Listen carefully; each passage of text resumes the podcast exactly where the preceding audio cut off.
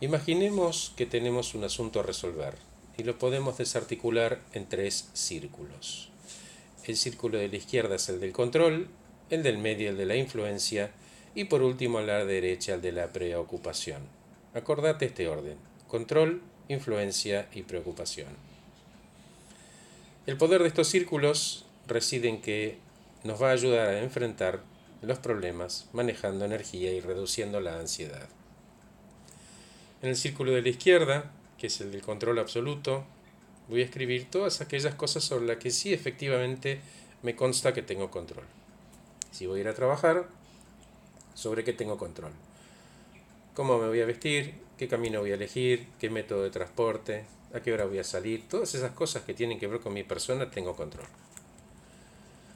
Ahora vamos al tercero, el de la derecha, el de la preocupación, esas cosas sobre las que no tenés ningún control los cortes de calle, el tráfico, si va a llover o no va a llover, no tenés control sobre eso.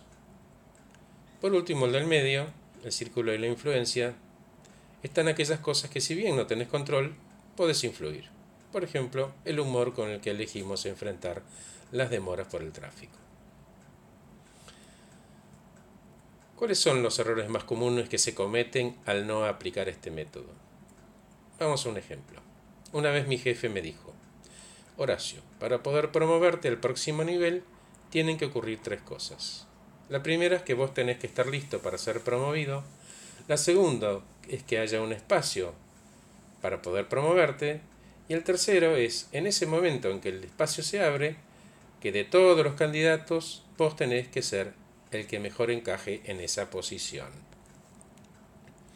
Claramente había una sola cosa que estaba en mi círculo de control, dar todo el trabajo para estar listo para ser promovido. Que se abriera un espacio era algo que estaba en mi círculo de preocupación, ni siquiera en mi círculo de influencia. Y no debía ocupar un solo minuto, un solo gramo de energía ni intentar controlar o influir sobre ese punto. La performance de los otros candidatos también estaba fuera de mi control y por lo tanto no tenía que ocupar ni un solo minuto en intentar controlar o influir en ese aspecto. Otro de los errores que se cometen habitualmente es no parar ni un segundo durante el día para descomponer situaciones o problemas difíciles en estos tres círculos. Toma un problema y desmembralo, ubicando los temas en cada círculo, acordate, control total, influencia y preocupación. Una vez que hiciste eso, viene lo divertido. Sobre las cosas que tenemos control absoluto, el nombre del juego es actuar. 100% de foco y energía en las cosas sobre las cuales tengo control absoluto. Acordate que de estas cosas generalmente tienen que ver con tu persona. La segunda, sobre las cosas que tenemos influencia, ¿qué tenemos que hacer? Influir. La energía en estos casos tiene que estar enfocada en mi acción para influir, pero no en el resultado final. ¿Por qué? No tenemos control absoluto sobre ese círculo. El ejemplo más claro es cuando hacemos un regalo. No podemos controlar que a la otra persona le guste, pero podemos intentar influir para que le guste, pero el resultado final está fuera de nuestro círculo de control.